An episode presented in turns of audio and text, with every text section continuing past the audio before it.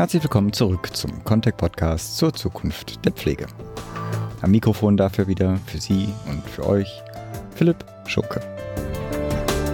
Als Folge der demografischen Entwicklung der letzten 10, 20 Jahre wird in der Pflegebranche zunehmend ja auch die Frage der Methoden zur nachhaltigen Gewinnung motivierter Pflegenachwuchskräfte gestellt.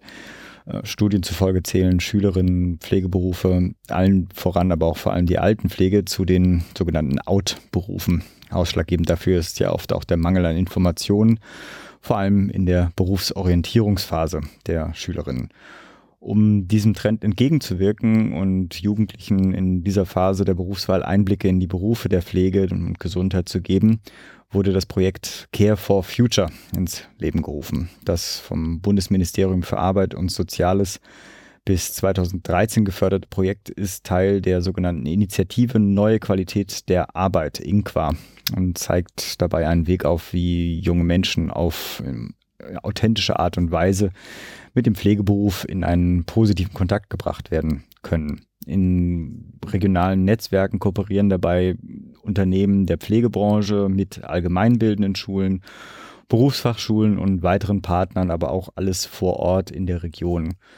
Um dieses inzwischen in mehrfachen Netzwerken real gelebte Konzept vorzustellen, habe ich mich heute erneut mit Jessica Stahl zusammengesetzt.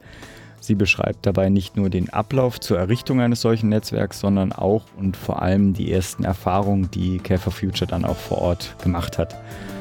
Nun aber ohne weitere Vorrede für Sie und für euch zum Gespräch mit Jessica Stahl. Wir sitzen heute wieder im Contact-Büro. Wir hatten ja vor kurzem die Reihe zum Personalmarketing, zu den sieben Schritten zum erfolgreichen Personalmarketing. Insofern passt das eigentlich ganz gut jetzt die Erweiterung. Wir beschäftigen heute uns mit einem Projekt der Contec und ich glaube ursprünglich IEGUS, nennt sich Care for Future mit einer vier dazwischen. Aber mit wem sitze ich denn überhaupt hier zusammen? Jessica, willst du kurz was zu dir sagen? Ja, hallo erstmal und vielen lieben Dank. Ich bin Jessica Stahl, Organisationsberaterin bei der Contec am Standort Berlin, speziell im Marktfeld der Behindertenhilfe und Kinder- und Jugendhilfe.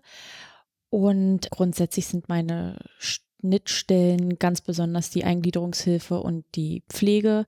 Andere Aufgabenbereiche bei mir sind ähm, Qualitätsmanagement, Aufbau im stationären, teilstationären und ambulanten Bereich, aber auch wie, wofür wir heute da sind, die Nachwuchskräftesicherung, bei Schülerinnen und Schülern. Und an dem Aufgabenspektrum versteht man auch, dass auch hier es lange gedauert hat, bis wir einen gemeinsamen Termin gefunden hatten. Insofern dankbar, dass wir das äh, doch noch hinbekommen haben. Aufhänger, Beginn dieses äh, Projektes. Äh, wie kann man das, äh, also es gibt ja einen demografischen Wandel, das hatten wir auch schon häufiger im Podcast auch mal besprochen. Äh, wer das noch nicht weiß, ähm, ne, da kann man sich das auch gerne anlesen, aber ich glaube, das ist in der Branche dann doch in den letzten zehn Jahren angekommen.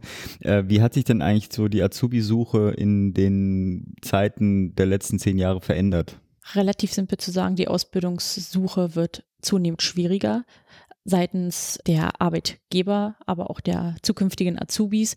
Wir haben derzeit das Phänomen, dass Azubis regelrecht gewonnen werden müssen, weil einfach der Arbeitsplatzüberhang derzeit sehr stark besteht. Wir haben aber auch zusätzliche Anforderungen an die Azubis, die von Seiten der Unternehmen gestellt werden. Wir haben aber auch, was man ganz klar sagen muss, eine veränderte Einstellung der, Azu der zukünftigen Azubis. Wir sind jetzt in der Generation Z, die haben natürlich andere Lebensweisen und Anforderungsprofile wie, ich sage jetzt mal, unsere Generation. Hier muss Nett, man dass du meinst, wir wären in der gleichen Generation, aber lass ich mal so stehen. Ganz klar muss man aber sagen, dass Generation Z als Digital Natives ja bezeichnet werden und dass wir dort eher den Ausgleich zwischen Arbeit und Freizeit ganz stark in den Fokus schieben. Und das heißt jetzt absolut nicht, dass der Arbeitsplatz einen niedrigen Stellenwert wie bei älteren Leuten einnimmt, sondern die Schüler müssen ganz anders motiviert werden. Und ich glaube, dass Unternehmen in, in diesem Aspekt auch die Schüler ganz anders abholen müssen. Erzähl mal was zu Care for Future. Wie greift das da in so einer Situation an? Also wie, wie kommt man dann diese Leute dann trotzdem rein? Na, Care for Future greift im Endeffekt dort, wo die Schüler Raum und Zeit zur Verfügung gestellt bekommen, wo ihre Interessen und ihre Fähigkeiten eh zusammenkommen, also im Rahmen und im Kontext der Schule. Mhm. Das heißt, wir haben eine mögliche Berufsorientierung für Schülerinnen und Schüler im regulären Lehrplan in Form von AGs oder von Wahlpflichtkursen. Das heißt, wir haben einfach ein Zusammentreffen von den drei Akteuren der allgemeinbildenden Schulen, der Berufsfachschulen und der Unternehmen in der Gesundheits- und Pflegebranche. Und somit haben wir ein sehr gutes Spektrum und einen sehr guten Rahmen. Die kontinuierlichen Wochenstunden, die die Schüler eh im Lehrplan haben, dafür zu nutzen, berufsorientiert Inhalte zu vermitteln, die im Bereich der Pflege, Gesundheit und dem Sozialen schon angesiedelt sind. Also reinschnuppern können quasi. Genau, richtig. Und okay. dafür sind ja Wahlpflichtkurse in der mhm. Schule auch gedacht. Wir sollten vielleicht einmal den gesamten Titel, das heißt ja nicht nur Care for Future, sondern äh, Schüler Schülerinnen und Schüler für die Pflege begeistern. Okay, wunderbar. Insofern sind wir schon mittendrin. Dann habt ihr, wenn ich das richtig gesehen habe, werden wir auch in den Shownotes verlinken, so einen Kreislauf aufgebaut. Willst du den kurz mal erklären? Ja, sehr gerne. Da haben wir grundsätzlich, wie eben schon gesagt, dieses Zusammenspiel dieser drei Akteure zusätzlich, aber kommt auch noch die Arbeitsagentur damit immer hinzu. Und die Besonderheit an dem ist, dass wir auf dem Konzept des Peer Learnings aufbauen. Das heißt, dass die Auszubildenden aus dem Lernfeld der Didaktik in die Schulen hineingehen und die Wahlpflichtkurse didaktisch unterstützen, die Schülerinnen und Schüler anleiten können und schon inhaltliche, inhaltlichen Input geben können, was erwartet die zukünftigen Auszubildenden mhm. tatsächlich mhm. in ihrer Berufspraxis. Mhm. Diese Netzwerke, wie entstehen die eigentlich? Also ich meine, das ist ja, wenn ich das richtig verstehe, kann das ja nur regional funktionieren. Ne? Also wir haben jetzt, es geht jetzt bundeseinheitlich, geht sowas nicht. Das heißt sozusagen, regional müssen müssen sich diese Akteure, die in diesem Kreislauf benannt sind, tatsächlich zusammenfinden. Wie wird sowas initiiert? Also wie, äh, also kommen die an euch heran ja, und sagen, wir wollen sowas auch haben? Oder äh, spricht sich das sozusagen rum, wie man sowas aufbaut? Das äh, erfolgt auf beiden Seiten. Mhm. Wir haben teilweise natürlich den direkten, die direkte Anfrage an uns, aber wenn nicht, können wir auch selber Netzwerke implementieren. Mhm. Das heißt, wir gehen in die Planungsphase, in der wir die Netzwerkteilnehmer erstmal identifizieren, regional eingrenzen und dann eine Abfrage machen, wer hat eigentlich Lust, Motivation auch und auch das Engagement dafür, in diesem Netzwerk auch teilzunehmen. Ich könnte mir vorstellen, dass einige Akteure quasi erstmal dahin getragen werden müssen. Also ich weiß nicht, ob die Arbeitsagentur da hinten dran ist. Ich weiß nicht, ob die Kommune unter Umständen da Unterstützung anbietet. Ich könnte mir vorstellen, die höchste Motivation haben ja eigentlich die Unternehmer selbst, die in der Region sind. Sind die quasi dann auch das Zentrum von so einem Netzwerk oder wie wird das gemanagt oder koordiniert? Ist das eine gemeinsame Gruppe, die sich dann bildet oder? Ja, grundsätzlich haben wir immer ein Netzwerk, was aus diesen drei Akteuren oder mindestens diesen drei Akteuren fest zusammen besteht. Selbstverständlich haben wir einen Mehrwert für die Azubis, wir haben einen Mehrwert für die Schulen und aber auch für die Unternehmen. Grundsätzlich sagen, kann man aber sagen, dass die Unternehmen den Mehrwert daraus ziehen, dass sie frühzeitigen Kontakt mit ihrer zukünftigen Zielgruppe haben können und dort natürlich auch einen gewissen Imagegewinn haben, indem sie ihre Arbeitgebermarke mhm. natürlich profilieren können. Mhm. Im gleichen Sinne kann man aber auch sagen, dass die Azubis da natürlich einen sehr starken Mehrwert rausziehen, da sie in dem Rahmen ihre didaktischen Fähigkeiten sehr gut ausbilden können. Das ist natürlich aber auch eine Verbesserung ihrer eigenen Wahrnehmung als Expertenstatus, wenn ich anderen Leuten natürlich mein Wissen weitervermitteln darf. Und die Schülerinnen und Schüler, die können natürlich davon profitieren, dass man sagt, sie haben eine proaktive Unterstützung in ihrer Berufsorientierung und auch anschließend in der Berufsfindung. Mhm und dass sie natürlich auch im Rahmen der AGs oder Wahlpflichtkurse schon neue Kompetenzen erlernen können, die ihnen im Rahmen der zukünftigen Ausbildung natürlich schon sehr gut weiterhelfen können. Ich denke, sozusagen eigentlich haben ja alle Parteien in diesem Netzwerk einen Mehrwert. Sozusagen am Anfang wissen natürlich die Schüler noch nichts von dem Mehrwert, den sie dadurch gewinnen würden. Am, sozusagen die, deswegen denke ich sozusagen die Anfangsmotivation kann ich mir gut vorstellen, dass es dann tatsächlich von Unternehmen ausgeht, die ja händeringend nach Nachwuchskräften suchen. Mal ganz praktisch, wie läuft so ein Projekt ab von so einem Projekt? Partner? Wie, wie kann man sich das vorstellen? Grundsätzlich haben wir eigentlich immer die gleiche Vorgehensweise. Wir haben, wie eben schon benannt, die aktive Netzwerkpartnersuche, dass wir mindestens die drei Akteure innerhalb einer gewissen Region zusammenbekommen. Und dann starten wir schon. Ähm, das ist dann eine Schule oder und ein Unternehmen oder sind das dann halt auch mehrere Unternehmen, die sich, die sozusagen vielleicht auch auf die gleiche Schule zurückgreifen? Ist ja dann von Region zu Region wahrscheinlich anders. Wir haben da Mindestanforderungen. Okay. Wir sagen, wir bräuchten mindestens eine Schule ein Unternehmen und eine Berufsfachschule. Wir haben aber in den letzten Monaten und Jahren auch schon Netzwerke mit mehreren Netzwerkpartnern, also sprich zwei oder drei Unternehmen, auch schon aufgebaut. Das mhm. funktioniert alles sehr gut. Das mhm. ist natürlich eine Veränderung der Arbeits Aufwendungen. Man muss sich natürlich ganz anders koordinieren, aber es funktioniert, solange mindestens drei verschiedene Partner mhm. damit bei sind. Was wir jetzt aber auch schon gezeigt haben, dass wir auch ein Netzwerk aufbauen konnten ohne Berufsfachschule, sondern dass das Unternehmen natürlich auch schon Mittel und Wege gefunden mhm. hat, in die Schule reinzugehen und auch dort ein Netzwerk zu mhm. aufzubauen. Sprich, ähm, wir sind in dem Projekt so flexibel geworden, dass wir noch nicht mal zwingend sagen müssen, wir brauchen diese drei Akteure, sondern wir haben Raum und Mittel bekommen, individuell auf die regionale Situation mhm. einzugehen und auch dennoch ein Netzwerk aufzubauen. Wie ist die Rückmeldung von allgemeinbildenden Schulen? Also ich meine, auch da Berufsfachschule, die sind ja alle sozusagen im Thema demografischer Wandel, Pflege sowieso schon drin.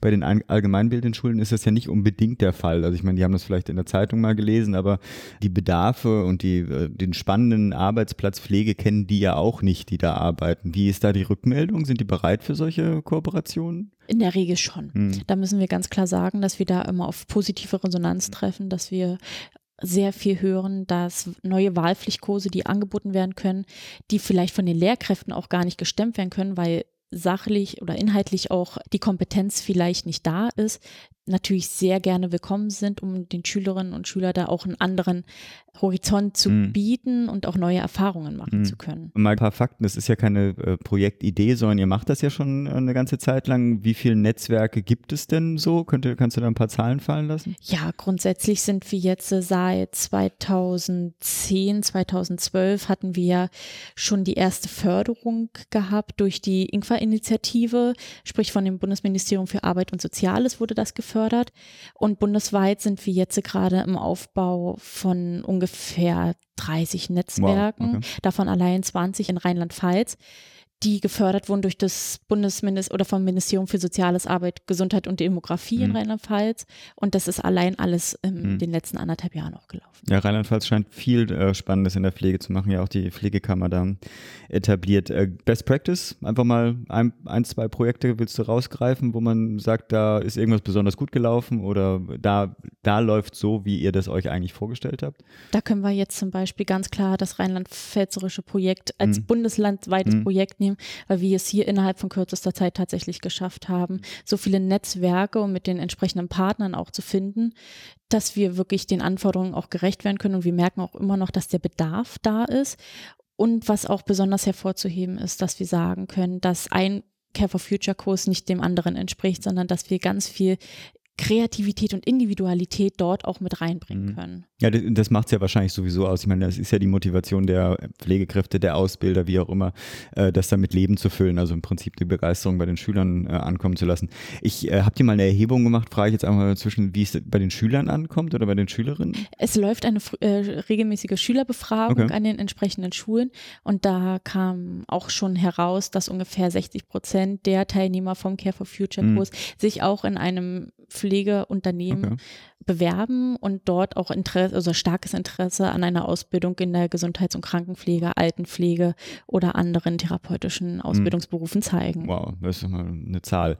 Auch da, weiß nicht, ob ihr es wisst, ist es dann trotzdem frauendominiert? Also kriegt man da die Gender-Thematik dann, also unter Umständen hätte wäre jetzt meine Hoffnung gewesen, wenn man so aktiv in die Schulen, in die Klassen reingeht, dass dann doch eine, eine Offenheit auch bei mehr Männern oder jungen Männern da ist, in so einen Beruf mal reinzuschnuppern? Oder ist das, bleibt da der Schwerpunkt bei den, äh, beim weiblichen Geschlecht? Schwerpunktmäßig müssen wir hm. immer noch sagen, sind es die Frauen, hm. aber trotz alledem erleben wir auch in den Kursen selbst, dass natürlich auch viele Schüler dort mit die Chance ergreifen, um dort auch mal hineinzuschnuppern. Selbstverständlich auch unter dem Aspekt, dass man zum Beispiel den Erste-Hilfe-Kurs mhm.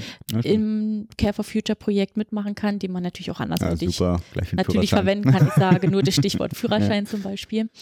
Ähm, grundsätzlich wollen wir aber die Kurse auch für alle Schülerinnen und Schüler offen halten und somit können wir eigentlich sagen, sind die Co-Stärken jeweils unterschiedlich. Mhm. Ob das jetzt nur drei Schülerinnen und Schüler sind oder ob das teilweise 18 sind, mhm. Ist uns immer sehr herzlich willkommen und ja. wir nehmen jeden, den wir da gerne für begeistern können. Ich bin ja auch Pfleger, falls dann doch draußen junge, äh, in der Berufsorientierungsphase befindliche Menschen sind. Ich kann den äh, Beruf sehr empfehlen, hat mir sehr viel Spaß gemacht. So, aber jetzt eine andere Frage. Arbeitsaufwand für die Einrichtung. Was kommt denn da eigentlich an mehr Aufwand auf die zu, weil die müssen ja schon ihre Strukturen ein bisschen umändern. Ne? Also ich meine, oder was weiß ich, sie müssen auf jeden Fall Personal mal bereitstellen, um das in die Schulen äh, zu entsenden. Äh, kann man das einschätzen? Das kann man sogar relativ gut einschätzen, hm. indem wir sagen, dass wir von der Implementierung des Projektes, wenn wir die Netzwerkpartner gefunden haben, erfolgt erstmal eine Informationsveranstaltung, zu dem wir alle potenzielle Netzwerkpartner. Und wenn du sagst wir, dann tatsächlich jemand von uns kommt dann auch dahin. Genau, und, wir als okay. Contact hm. unterstützen das jedes äh, bei jedem Treffen, hm. dass wir Raum und Mittel zur Verfügung stellen, dort alle Thematiken auch anzusprechen. Im Folgenden dessen haben wir dann aber auch Netzwerkveranstaltungen, dass wir sagen, wir haben mindestens drei bis vier Netzwerkveranstaltungen, wo wir inhaltliche Fragestellungen klären, wie wollen wir den Kurs gestalten. Das sind gar nicht so viele, vier Netzwerkveranstaltungen klingt gerade relativ viel, aber das ist immer nur in einem äh, Stundenumfang von jeweils zwei Stunden mhm. gefasst. Mhm. Wenn man das also auf einmal hochrechnet, ist der Arbeitsumfang natürlich vielleicht in ein bis zwei Tagwerken hochgerechnet, mhm. komplett gemeistert. Ja, jetzt haben wir einen ersten Eindruck von diesen Netzwerken bekommen. Wenn denn da draußen jemand ist, der sich gerne an so einem Netzwerk beteiligen möchte oder selbst vielleicht in seiner Region äh, so ein Netzwerk aufbauen möchte, wie kommt der denn mit euch in Kontakt? Soll er sich bei dir melden oder bei jemand anders? Wie ist denn da der beste Kontaktpfad? Genau, richtig. Dafür sind wir vor allem hier in Berlin, aber auch in Bochum als Standort von der Contec immer direkter Ansprechpartner. Sprich, wir haben telefonische Erreichbarkeit natürlich selbstverständlich. Wir können aber auch über Mail-Anfragen sehr gut reagieren. Und der einfachste Weg ist, glaube ich, einfach über unsere Webseite mhm. von Care for Future zu gehen. Mhm. Und da sind alle Eckdaten und Pfeile auch nochmal ganz klar nachzulesen. Die werden wir natürlich alle in die Shownotes reinpacken. Gerade bei Care for Future muss man ein bisschen auf die Rechtschreibung achten mit, dem, mit der 4 dazwischen. Aber wie gesagt, ist anklickbar in den Shownotes. Ja, Jessica, möchtest du noch was ergänzen? Erstmal nicht. Ich würde sagen, lesen Sie sich rein. Wenn nicht, fragen Sie einfach nach. Fragen, Wünsche, Kommentare sind bei uns immer herzlich willkommen. Super. Herzlichen Dank. Dankeschön. Tschüss. Wenn Sie Kommentare zu unseren Interviews oder auch zu unserem gesamten Podcast haben, freuen wir uns natürlich sehr auf Ihr Feedback. Kontaktieren können Sie unser Team entweder über Twitter unter contact c-gmbh oder auch einfach via E-Mail an redaktion.contact.de. Natürlich freue ich mich auch persönlich auf Ihr Feedback. Sie erreichen mich entweder über Twitter über @pschunke oder auch via E-Mail an p.schunke@ contact.de. Herzlichen Dank für Ihr und euer Interesse und auf bald.